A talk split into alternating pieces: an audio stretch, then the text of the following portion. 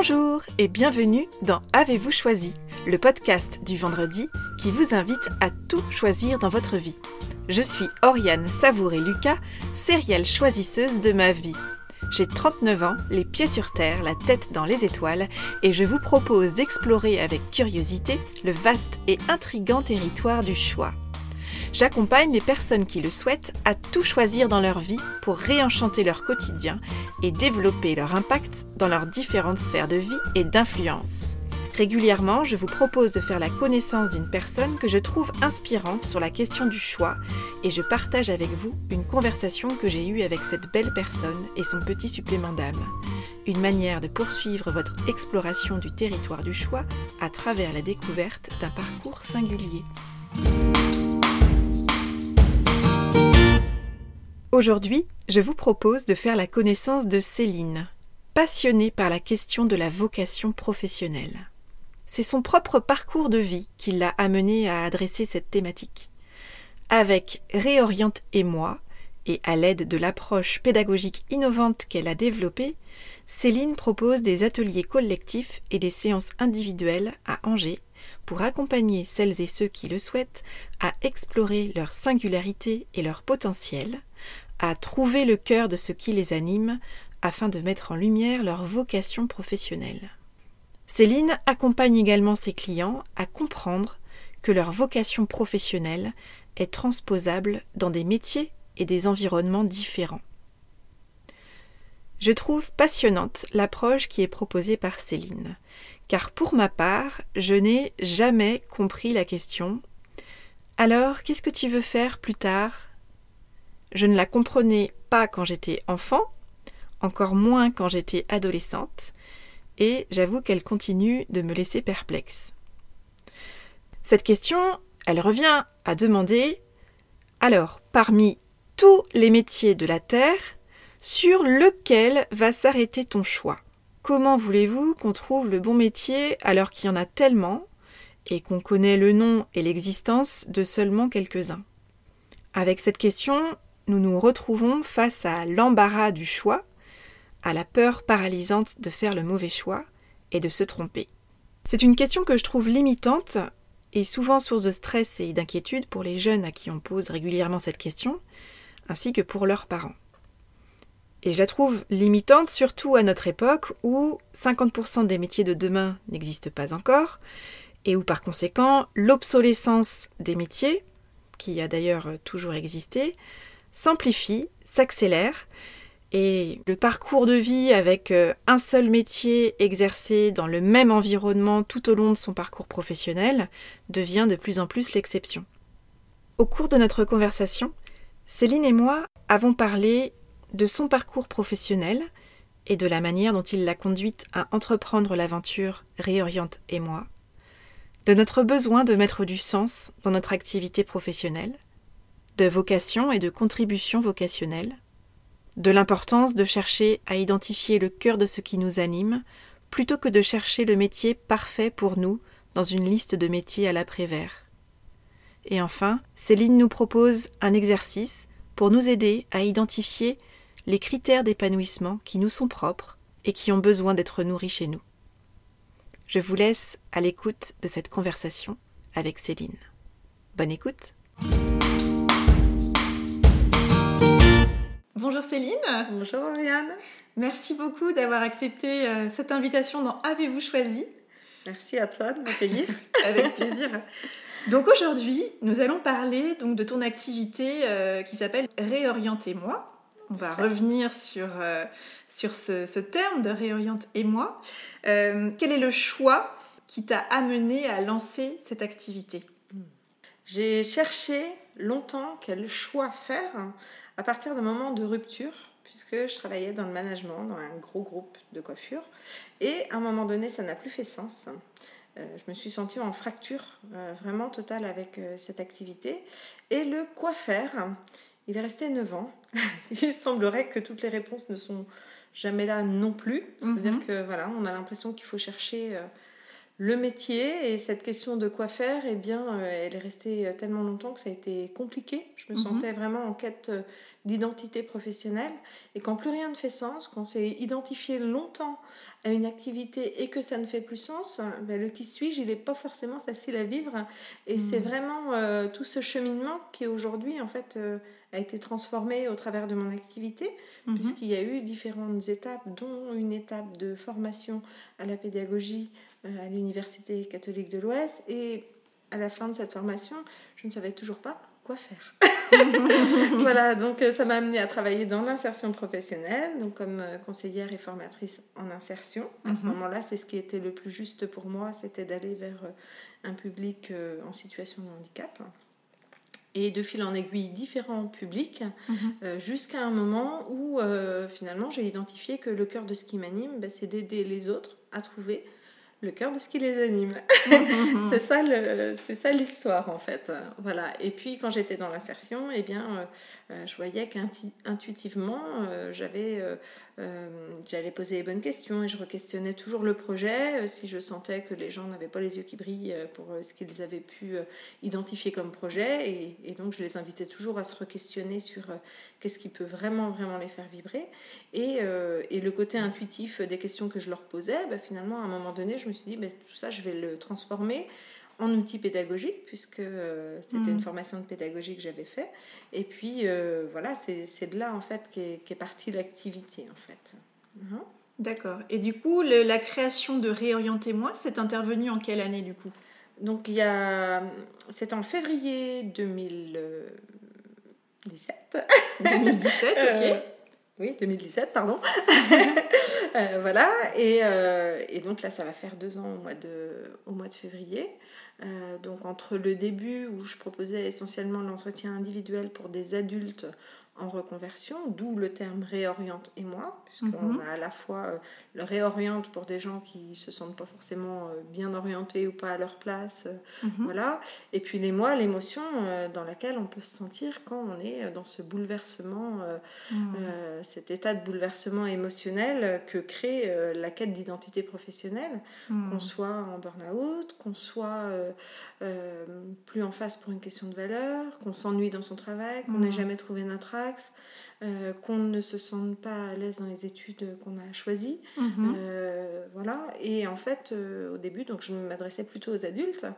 Et puis, à force de côtoyer des adultes, bah, ils m'ont envoyé leurs enfants. Mhm. Et donc, des jeunes. Ce qui m'a amené à construire aussi un outil collectif, une séance collective spécialement pour les jeunes, mhm. que je propose aussi donc, en, en institution, collège, lycée, justement, pour aider les jeunes à vraiment euh, mieux se connaître, euh, identifier ce que j'appellerais des critères d'épanouissement.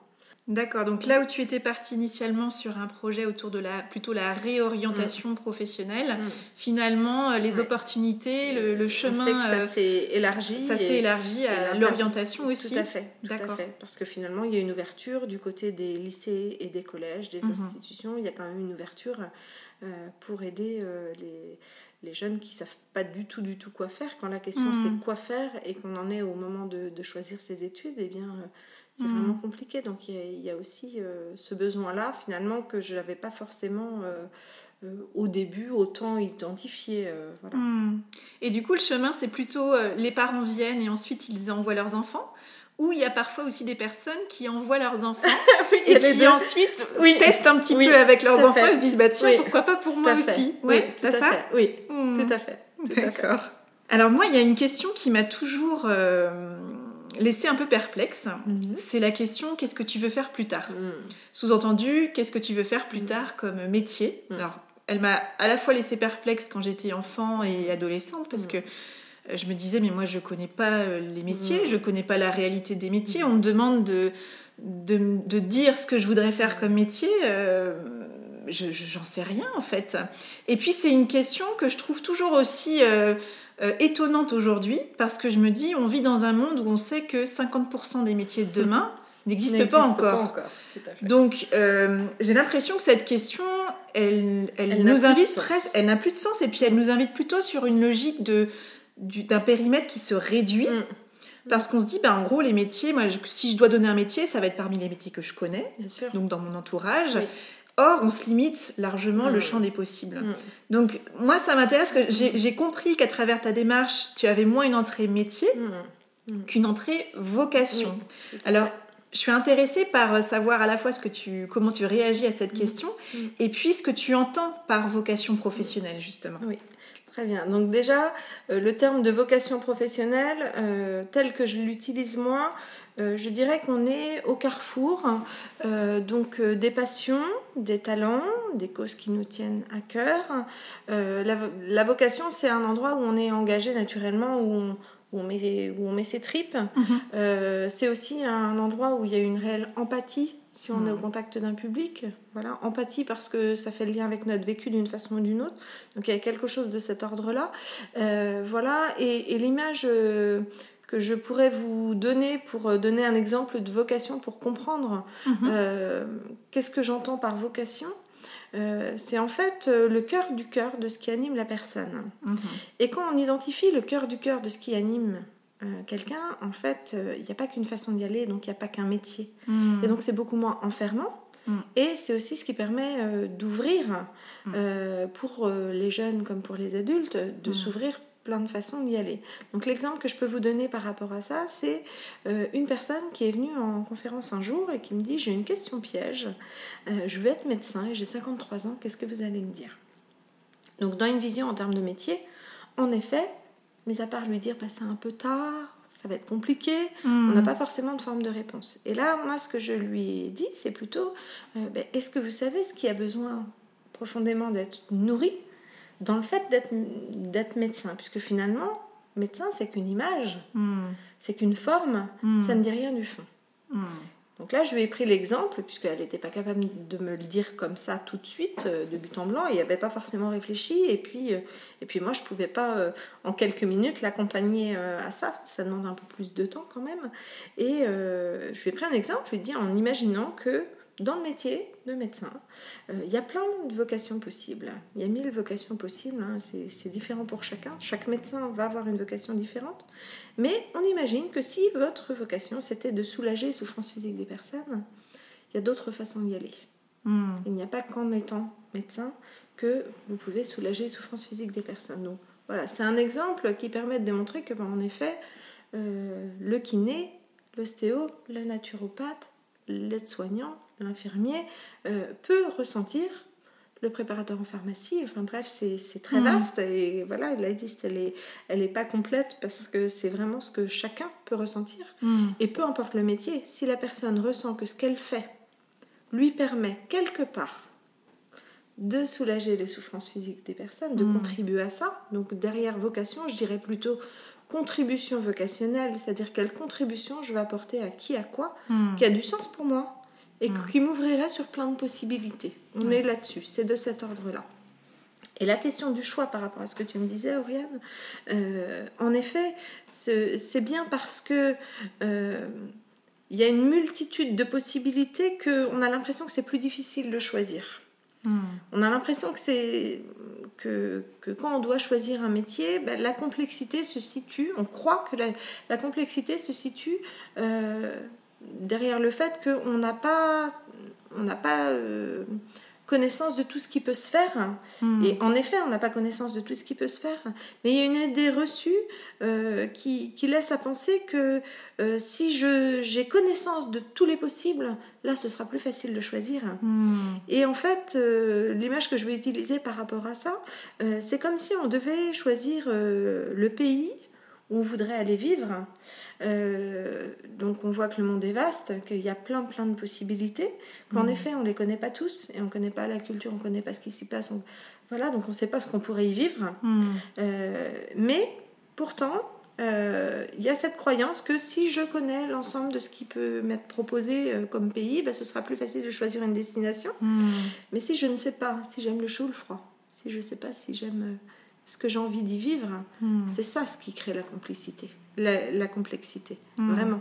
Donc c'est plutôt d'abord apprendre à se connaître Oui. euh, pour faire un choix qui va découler finalement de, de la connaissance de soi plutôt que de, de penser que euh, avoir euh, cette connaissance de tout ce qui peut euh, se faire, c'est pas ça ce qui permet de Mm. faire un choix. Voilà, donc je dirais vraiment que c'est la connaissance de soi qui est euh, une démarche qui n'est jamais terminée, Oui. euh, voilà, qui nous amène des éléments Mm. et les, les choix vont toujours découler de la connaissance de soi Oui. plutôt que de penser que c'est la, euh, la diversité de, de possibles qui Mm. va nous permettre de faire un choix juste. Et Mm. d'ailleurs, moi, dans mes plus gros freins, euh, puisque cette quête, elle a duré 9 ans, euh, les listes de métiers aussi longues soient-elles, il n'y avait rien qui me parlait. Rien du tout. Donc, qu'est-ce qu'on fait devant des listes de métiers très très complètes qui ne parlent pas? Ben, Du coup, comment on fait nos choix Mm. euh, si dans tout ce qui se fait, rien ne parle? Mm, tout à fait. Ça veut bien dire qu'il faut aller chercher ailleurs. Hmm.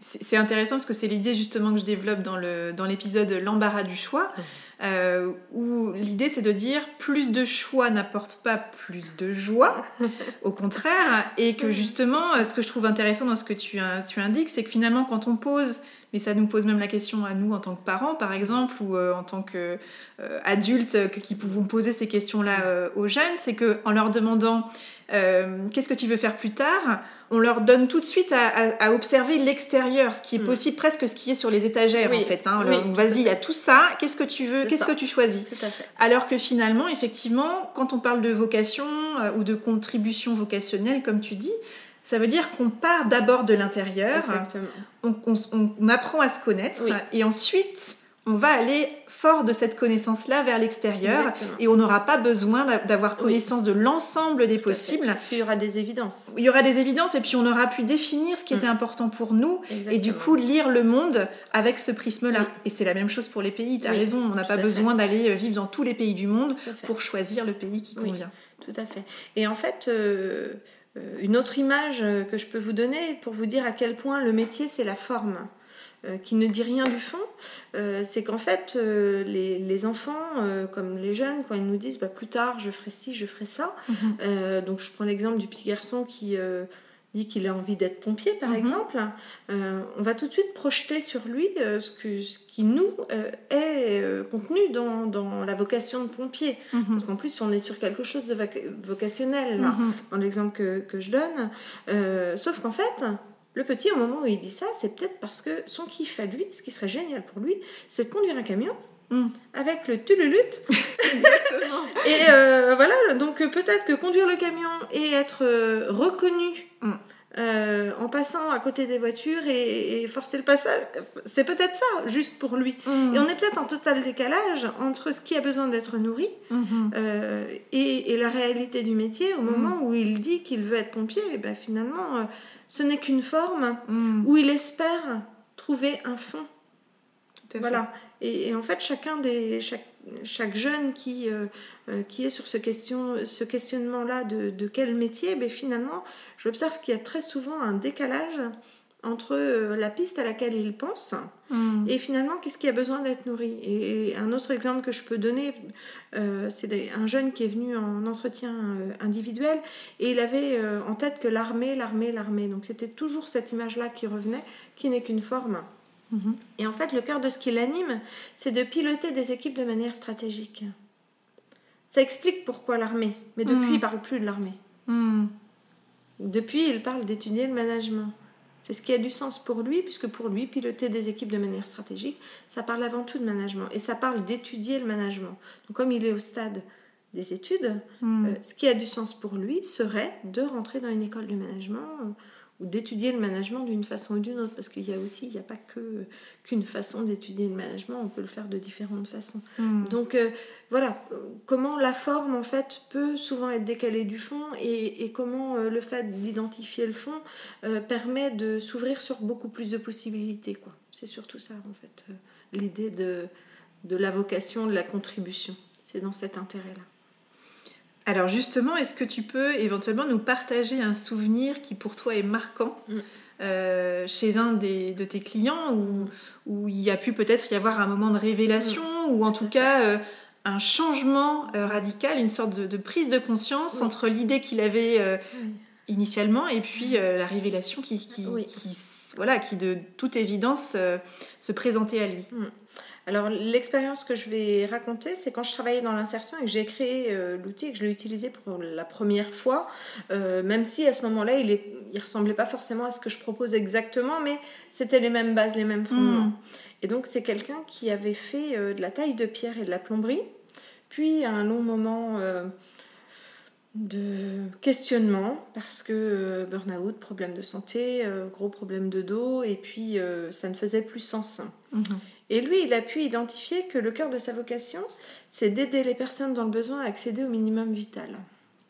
Peu importe le métier, j'ai envie de dire, s'il sent qu'il aide les personnes dans le besoin à accéder au minimum vital, il sera à sa place. Mhm. Pourquoi ça m'a marqué? Eh bien parce que euh, euh, l'émotion était tellement forte mhm. que je peux assurer à 300% que c'était juste pour lui. Hmm. C'était vraiment juste pour lui. Il en a pleuré toutes les larmes de son corps. Euh, hmm.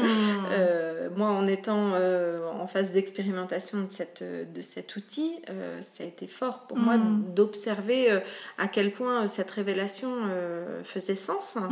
Et la question qui est venue ensuite, c'est de lui dire, mais finalement, vous pouvez me dire ce qui était chouette pour vous dans le métier de plombier?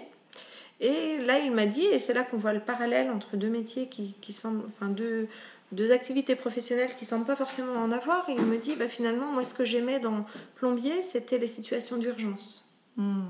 qui font le lien avec euh, sa vocation. Mhm. Euh, et dans la taille de pierre, il m'a dit, bah, c'est la beauté du résultat, c'est-à-dire vraiment la différence entre euh, le bloc au début et la beauté du résultat à la fin. Et là, la beauté du résultat dans aider les personnes dans le besoin d'accéder au minimum vital, c'était juste quoi. Hmm. C'était juste pour lui. Donc il y a des, comme ça des, des parallèles qui se font. Hmm. Euh, sauf que quand on reste dans une vision métier, euh, on se demande comment quelqu'un qui a été plombier et, et, tailleur de pierre peut sauter euh, à un métier euh, où on est, on est pleinement dans, dans l'humain et hmm. euh, dans le service à l'autre. mais en fait, il y a des parallèles si on n'est pas dans, les, dans la vision métier. Voilà, hmm. puisqu'il y a des critères d'épanouissement, on n'est pas dans la vocation, mais il y a des critères d'épanouissement communs, des choses que les gens ont besoin de retrouver en fait, sur la question du sens. Hmm. Hein et est-ce que tu identifies parmi la majorité de, de, tes clients euh, un point commun dans ce qu'ils ressentent ou dans le parcours qu'ils réalisent au cours des ateliers que, mm. tu proposes mm. bah, Je dirais que le plus... Le, point commun qui, semble évident, euh, c'est que très souvent, c'est parce qu'ils ont cherché le métier pendant mm. longtemps, pour ceux qui cherchent depuis longtemps, parce qu'il y a des gens qui, ont toujours cherché. Euh, et, et, ces gens-là, je dirais que le plus gros frein de façon générale, c'est le fait de chercher le métier. C'est parce qu'ils cherchent le métier qu'ils ne le trouvent pas. Hmm. Parce qu'en fait, la difficulté pour les gens, par exemple, qui font des bilans de compétences et qui sont en totale fracture avec leur activité, euh, le bilan de compétences va donner lieu à des pistes de métier souvent relativement proches de tout ce qu'ils ont fait avant, hmm. sauf que quand ça ne résonne plus, quand ça fait plus sens, quand les gens sont en fracture, ils ont envie d'aller loin, loin, loin. Hmm. Et autant la vision en termes de vocation permet d'aller loin. Et c'est pas pour ça qu'il n'y aura pas des parallèles, et c'est pas pour ça qu'il n'y aura pas des compétences naturelles qui ont toujours été là chez la personne et qui ont déjà été développées euh, sous forme d'expertise, vraiment, mais qui sont transférables, mais transférables dans de nouveaux environnements, mmh. vraiment. Mmh. Euh, je peux donner l'exemple d'une infirmière qui a identifié sa vocation, et sa vocation, c'est d'accompagner vers un mieux-être. Donc c'est quelque chose qu'elle faisait déjà en tant qu'infirmière, mais grâce au sport. Mmh. Et donc, voilà, c'est évident qu'un bilan de compétences l'aurait pas forcément euh, automatiquement amené vers ça, puisque à chaque fois, euh, elle me dit, mais on, me renvoie toujours vers les métiers de soins, hmm. euh, voire le social. Mais on n'arrive pas à me transférer ailleurs, alors que dans ses compétences vraiment naturelles, le sport, c'est là. Hmm. c'est là. Et, à l'inverse, est-ce que tu as aussi vu des personnes qui, euh, grâce à l'identification de leur contribution vocationnelle ou de leur vocation euh, professionnelle, ont été en mesure de réinvestir leur propre métier? Parce que ça, je trouve ça aussi intéressant. Oui, tout à fait. Tout à fait, parce qu'en fait, euh, c'est aussi la vision métier mm-hmm. qui les amène à un moment à penser, à se dire, mais finalement, ce métier-là, il, il me correspond plus forcément. Hmm. Parce qu'ils n'arrivent pas à percevoir qu'est-ce qui peut être vraiment, vraiment vibrant Hmm. dans ce qu'ils font. Hmm. Et parfois, leur environnement permet ça. Oui. Mais comme ils n'ont pas perçu ce qui pouvait être vibrant pour eux, Mm. mais du coup, tant qu'ils l'ont pas perçu, ils peuvent pas appuyer sur le bouton, j'ai envie de dire. Et J'ai souvenir du moment où, où moi-même j'ai eu cette révélation que c'était aider les gens à, à trouver vraiment ce qui pouvait les faire vibrer.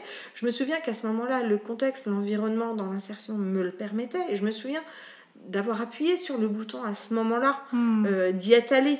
Euh, Mm. beaucoup plus fortement parce que j'avais pris conscience euh, grâce au stage euh, Wake Up de Christine Levicki si, si toutefois elle nous entend Euh, mais voilà ça avait été une, une forte, une forte révélation et à Mm. partir du moment où la prise de conscience elle est là on ose beaucoup plus et du coup on peut décupler à partir de là un, un Mm. épanouissement là où on est dans certains sûr. cas c'est pas toujours le virage quoi C'est ça. Parfois, c'est décuplé, euh, juste oser aller appuyer euh, là où c'est top Hmm. pour nous, quoi. On peut appuyer là où ça fait mal, mais on peut aussi Oui. appuyer là où, euh, C'est hyper positif et où euh, ça, ça fait vraiment euh, grand bien de se, se situer, quoi. Et la solution n'est pas forcément le changement. On Non. peut aussi choisir de, de, faire le choix éclairé, de Oui. réinvestir sa réalité et de se dire comment est-ce que je peux mettre un petit peu plus de moi et un petit peu plus de ce qui euh, me fait vibrer justement dans ma vie telle qu'elle est aujourd'hui et dans le métier que j'ai aujourd'hui.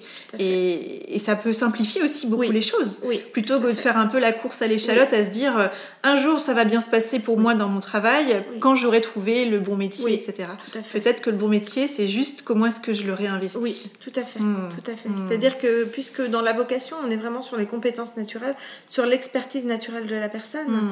euh, ça veut dire que, sauf si elle se sent en totale fracture, Oui, bien sûr. euh, qu'elle en est sortie, que, euh, mais dans beaucoup de cas, en fait, il y a vraiment la possibilité, à l'endroit où on est, c'est ça. Euh, de, de venir répondre à cette question de comment s'épanouir plus, bah, finalement, Mhm. euh, peut-être en demandant, euh, dans certains cas, à la direction de pouvoir aller un petit peu plus là où il y a, où il y a énormément de plaisir, ou, ou réorganiser un petit peu son poste en fonction de, de ce qui permet vraiment de, de s'éclater, ou demander un autre, une autre mission, parce qu'on sait que dans le Mhm. cadre de cette entreprise-là, c'est possible. Euh, donc oui, oui, en effet, c'est c'est souvent même, euh, c'est souvent possible. C'est souvent possible. Alors justement, est-ce que tu aurais un, un petit exercice à nous proposer qui nous permettrait justement d'aller euh, questionner, aller interroger, en tout cas d'amorcer la réflexion autour de notre notion de contribution Mm. vocationnelle, Mm. soit pour aider bah, les personnes qui nous Mm. écoutent à, à identifier Mm. cette vocation, ou alors, si on pense qu'on l'a déjà Mm. identifiée, d'aller la, la- la questionner ou Oui. la réinterroger. Oui, tout à fait. Donc euh, là, le- l'exercice que je vais vous proposer, eh bien, c'est de penser à un métier euh, que vous ne souhaiteriez pas forcément faire, mais pour lequel vous avez une certaine admiration. Donc voilà, vous avez forcément dans votre entourage ou euh, connaissance ou, ou même pas forcément, euh, voilà, quelqu'un qui pour vous fait une activité qui peut générer une certaine admiration, mais pourtant vous n'avez pas envie de faire ce métier, Mhm. mais vous trouvez que c'est c'est un beau métier. Hmm. Vous savez, cette activité, vous vous dites, c'est un beau métier. Ah, Mm. c'est- Ça, c'est un beau métier. J'ai pas envie de le faire, mais c'est un beau métier quand même. Hmm. Donc voilà, j'imagine que vous avez, en entendant ça, quelque chose qui peut vous venir. Donc pour moi, c'est quoi un beau métier? Et avec cette piste de métier, ce que je vais vous proposer, pour identifier quelques critères d'épanouissement, c'est de vous noter finalement qu'est-ce que vous, vous trouvez de particulièrement chouette dans ce que fait cette personne. Mhm. Et c'est forcément des éléments qui font sens pour vous. On n'est pas dans quels sont euh, les, les avantages que peut présenter euh, euh, l'activité ou encore euh, quelles sont les compétences qu'elle Mhm. utilise. On est vraiment dans moi, qu'est-ce que je trouve de particulièrement chouette dans ce que fait cette personne qui est pompier par exemple. D'accord. Les éléments que qu'on va noter là, donc il va peut-être y avoir un, deux, trois, quatre éléments qui vont, qui vont sortir. Euh, c'est pas votre vocation, par contre, c'est des critères d'épanouissement qui ont besoin d'être nourris chez vous. Mhm. D'accord. D'accord Donc les critères d'épanouissement, euh, qu'est-ce que c'est? C'est les éléments que les gens donnent quand ils sont parfaitement épanouis dans leur activité et qu'on leur demande qu'est-ce qui t'éclate dans ton job? Au moment où on pose cette question, qu'est-ce qui t'éclate dans ton job, les gens ne nous parlent pas de leur métier, ils nous disent ce qui les nourrit dans leur activité. Donc c'est bien ce qui a besoin d'être nourri et c'est bien ce sur quoi repose leur épanouissement, puisque la question qu'est-ce qui t'éclate dans ton job, Hmm. si c'est pas des éléments euh, en lien direct avec le métier qui arrive, ça veut bien dire que c'est l'essentiel pour la personne. Mhm. Hein? Donc ça, j'ai envie de dire, euh, c'est facile à faire d'identifier qu'est-ce qui t'éclate dans ton job quand on est épanoui.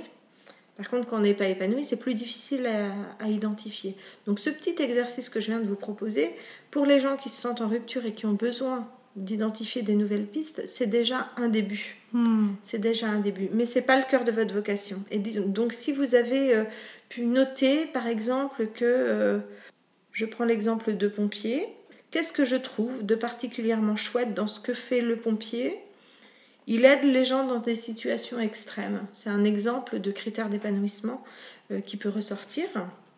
Je trouve que ce qu'il fait de chouette, c'est qu'il aide les gens dans des situations extrêmes. Ça, c'est pas le cœur de votre vocation. Ce n'est qu'un critère d'épanouissement qui a besoin d'être nourri. Mhm. Euh, et le travail qu'on fait en accompagnement per- permet d'en faire euh, émerger euh, 60, 70. euh, donc c'est pas euh, c'est pas le cœur de la vocation. Voilà, à ne pas confondre. Hmm. Ça peut donner un indicateur, mais c'est pas le cœur Mhm. euh, de ce qui a besoin d'être nourri. En tout cas, ça permet d'amorcer la réflexion Exactement. et de servir un petit peu de d'étoile du berger en fait Voilà. pour, euh, pour guider notre réflexion. Exactement, Mm. exactement. C'est un petit élément euh, qui, qui peut euh, déjà me faire dire que à l'endroit où je suis, euh, je me sens pas bien, ou, ou finalement les pistes auxquelles je pense, bah, c'est tout à fait juste parce que c'est ça ce qui a besoin d'être nourri. Euh, et pourtant, on est bien parti à ce moment-là d'un métier euh, qu'on ne souhaite pas faire. Mhm. L'exemple que je peux vous donner par rapport à ça, c'est ma propre expérience, c'est qu'à cette question du beau métier, je réponds toujours sage-femme. J'ai jamais voulu être sage-femme, mais la sage-femme, elle fait naître. Hmm. Et moi, ce qui me tient à cœur, c'est de faire naître. Hmm. Donc, euh, c'est marrant parce que euh, faire naître des projets, faire naître des envies, faire Mm. naître des idées, et finalement, euh, il y a du lien, quoi. c'est être au, dé- du lien. au début de la vie d'un projet. Oui, tout à fait. C'est ça Tout à fait. tout à fait. Un grand merci à toi Céline. Avec plaisir, Oriane, merci de m'avoir reçu. Un grand merci à Céline pour sa confiance, sa gentillesse et son rire si pétillant et communicatif. Et vous, quel est le cœur de ce qui vous anime? Qu'est-ce qui a besoin d'être nourri chez vous? Le trouvez-vous dans votre identité professionnelle actuelle? Que vous a inspiré cette conversation? Je vous invite à identifier l'idée, la phrase ou le mot peut-être que vous choisissez d'en retenir. Avec quoi de nouveau repartez-vous de cette conversation? Quel est le petit pas que vous pouvez planifier dans les prochains jours, ou peut-être même dans les prochaines heures, pour mettre en œuvre dans votre quotidien ce qui vous a inspiré? Je vous laisse méditer les mots d'un certain Confucius, des mots que Céline et moi aimons particulièrement. Choisis un travail que tu aimes, et tu n'auras pas à travailler un seul jour de ta vie. Si cette conversation a aiguisé votre curiosité et que vous aimeriez en savoir plus sur Céline, son parcours et les services qu'elle propose avec Réoriente et moi, alors direction le site réorientez-moi.com en un seul mot. Voilà, c'est tout pour aujourd'hui. Vous retrouverez cet épisode sur le site orianesavoureluca.com. Si vous aimez ce podcast, je vous invite à le partager auprès de celles et ceux qui vous sont chers et que l'idée de tout choisir dans leur vie pourrait réjouir. Merci également de laisser votre avis enthousiaste sur la page Facebook Avez-vous choisi, sur le site ou encore une constellation de 5 étoiles sur iTunes. Vous contribuerez ainsi à soutenir ce projet de manière bienveillante et efficace. Je vous souhaite une belle semaine et je vous donne rendez-vous la semaine prochaine pour un nouvel épisode. Et d'ici là, et si vous choisissiez tout